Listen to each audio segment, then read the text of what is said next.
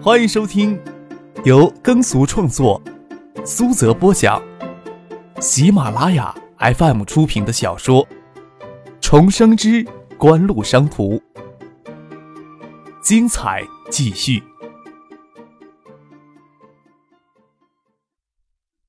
第三百九十五集。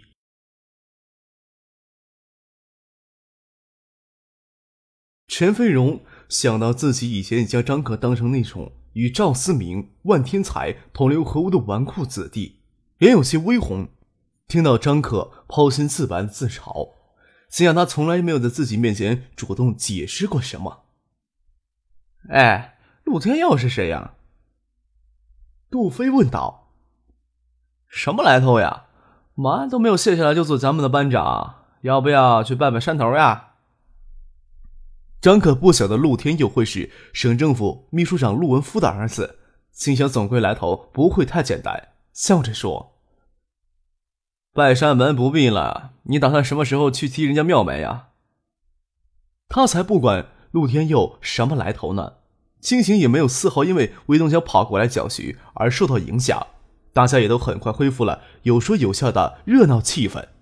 张克想着将那角床的书桌给占了过去。将行李箱打开，让唐静、陈威荣帮着收拾书籍、资料，都整理到书架上，还有衣服拿衣架挂到衣橱里。张克最后从行李箱里拿两只笔记本，丢了一只全新的到杜飞的床上，告诉说：“凑合着用吧啊，没事你可别争我的电脑用。”哈，机灵呀！看那么多的笔记本电脑介绍，我就馋这一款。不过还不是没有正式上市发行嘛。杜飞将笔记本接了过去。哎，要不是等这款上市，我早就在香港下手了。还是你有门路呀！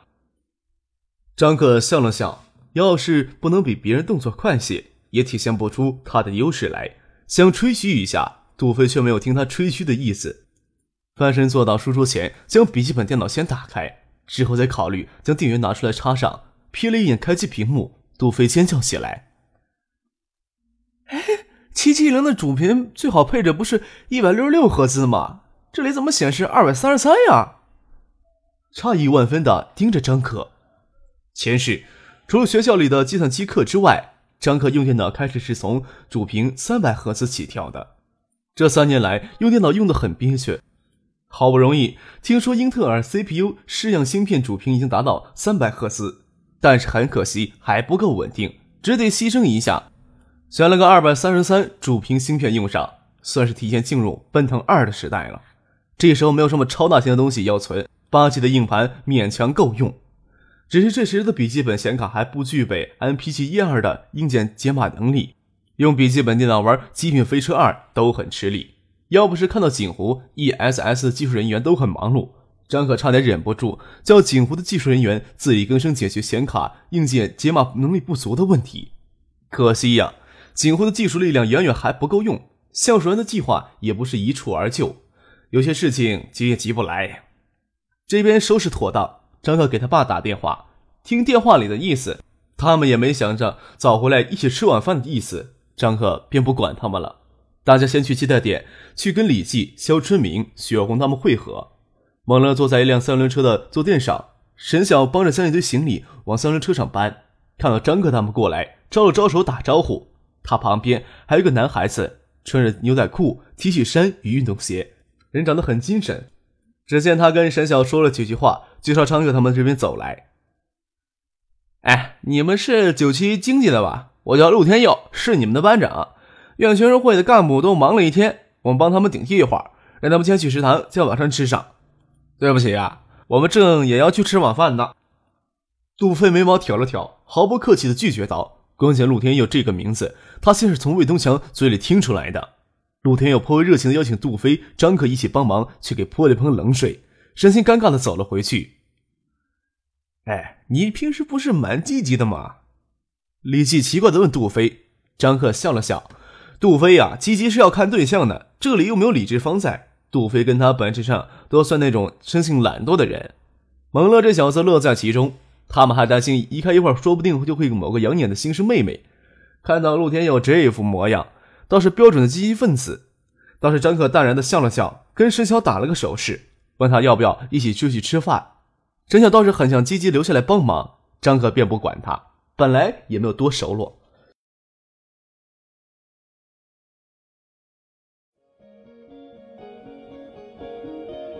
您正在收听的是由喜马拉雅 FM 出品的《重生之官路商途》。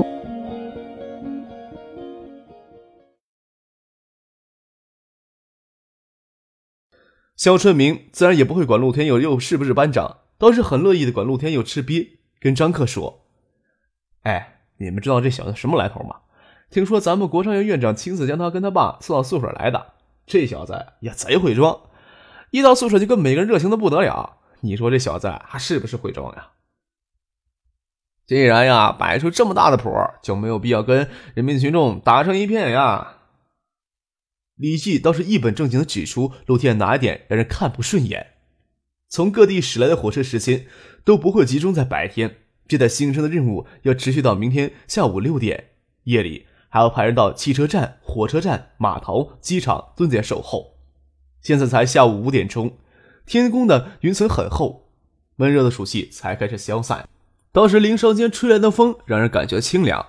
这个时间点还是不断有新生及陪同来报名的家长赶到学校来。张克看了看天，看样子夜里会要下雨，不晓得陪同而来的家长今天晚上怎么过。燕归湖区的八所高校新生都集中在这里报到，这附近的宾馆旅舍肯定是爆满。夜里晴好。来张草席在炕上铺开就能睡。天若是下雨，这些新生家长多数可能要在屋檐下走廊继续熬一夜了。这也是历来东大最壮观的情景之一。肖春梅的女朋友张莲在师大，师大是昨天就报名结束，今天就是军训日程，赶上他们下午军训结束时去师大找他。陈飞荣与堂姐正好也去找苏玉婷，苏玉婷与何泉关系亲密，又会将何泉给拉上。从今天起。张克也不希望傅俊或者马海龙随时都紧跟在身边，有事随时手机联系即可。整天有个保镖兼司机跟在身边，会让同学们非常的怪异。张克又如何享受悠闲自在的大学生活呢？新生军训夜里有活动，张烈匆匆吃过了晚饭就走了。李记学红要去买一些遗漏的物品回宿舍。根据军训的要求，男生留发不能超过两指，女生留发不能遮住耳根。大家都刚进大学，还将大学蛮当回事儿的。他们要去地方理发。张克与杜飞根本连军训都没有打算参加，自然不管其他有的没的。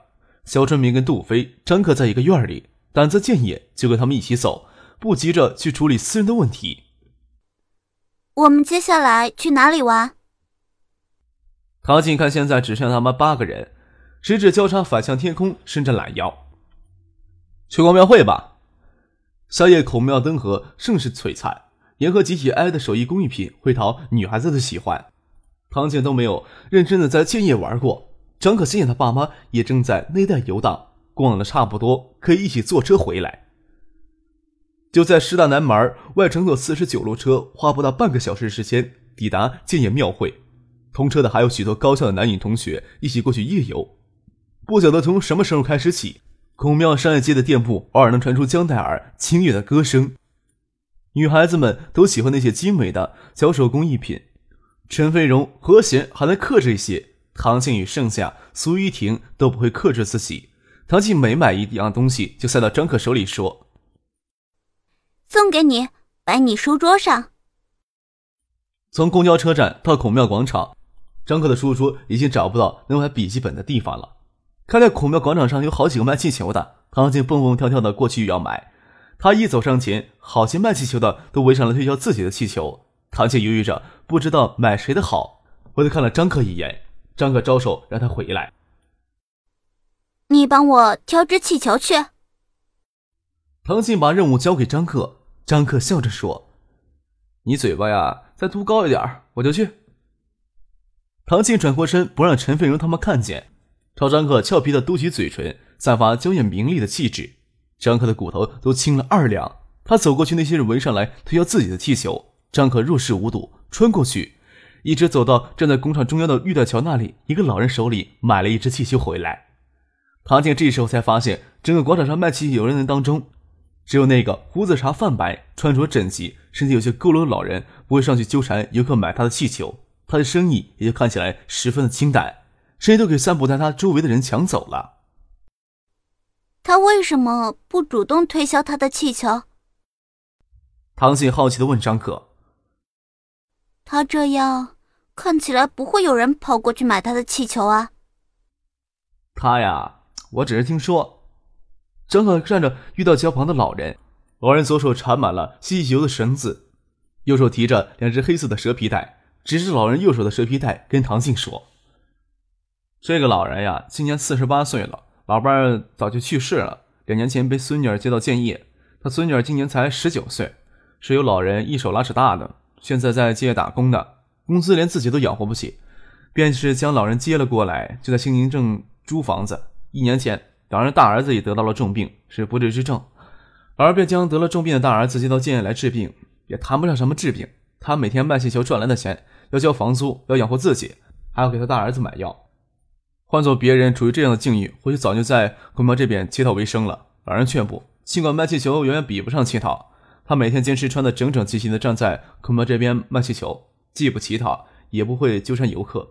他手里两只蛇皮袋子。一只可以捡去卖钱的垃圾，有人会将易拉罐之类的随手扔掉；一只蛇皮袋会将广场上丢弃的那些没用的垃圾也装回去。别人卖气球，直到夜里十一二点就结束，而要坚持到凌晨一两点才回去。每天早晨要早早赶来，所以生意还算过得去。老人一直很乐观，还说挣够了钱带他大儿子回老家一趟，让他大儿子在临死之前回趟老家。所以我每次经过这里，都会向他买一只气球。你。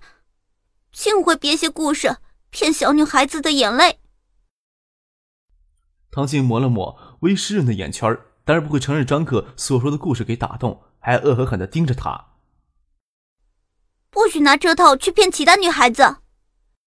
飞快的跑到老人那里，找老人买了七只气球回来。不晓得他从哪里拿出一支水彩笔，让张克帮他拿着气球。他在气球上挨个写字儿，写道：“张可。”是个蛋。又歪头问张可：“是写大坏蛋好啊，还是大色狼好？”写大色狼好一些，大坏蛋的范围太广泛，会让别人琢磨不透到底哪方面坏呢？张可一本正经的说道。切！唐静扑哧笑出声来，脸上的泪痕还没有干呢。果然如张克所说的那样，在七只气球上写上“张克是个大色狼”七个字，一将气球系在张克的胳膊上，说道：“带回去系到你们学校的哪棵树上，不要再让其他女孩子给你骗了。”要对陈飞荣、杜飞、肖春明说：“你们要是经过这里，就帮我跟那个老人买七只气球，写上‘张克是个大色狼’，带回学校里。”钱嘛，钱找张克要。没有那么惨吧？张克夸张的睁着眼睛。可不可以别让我出钱呀？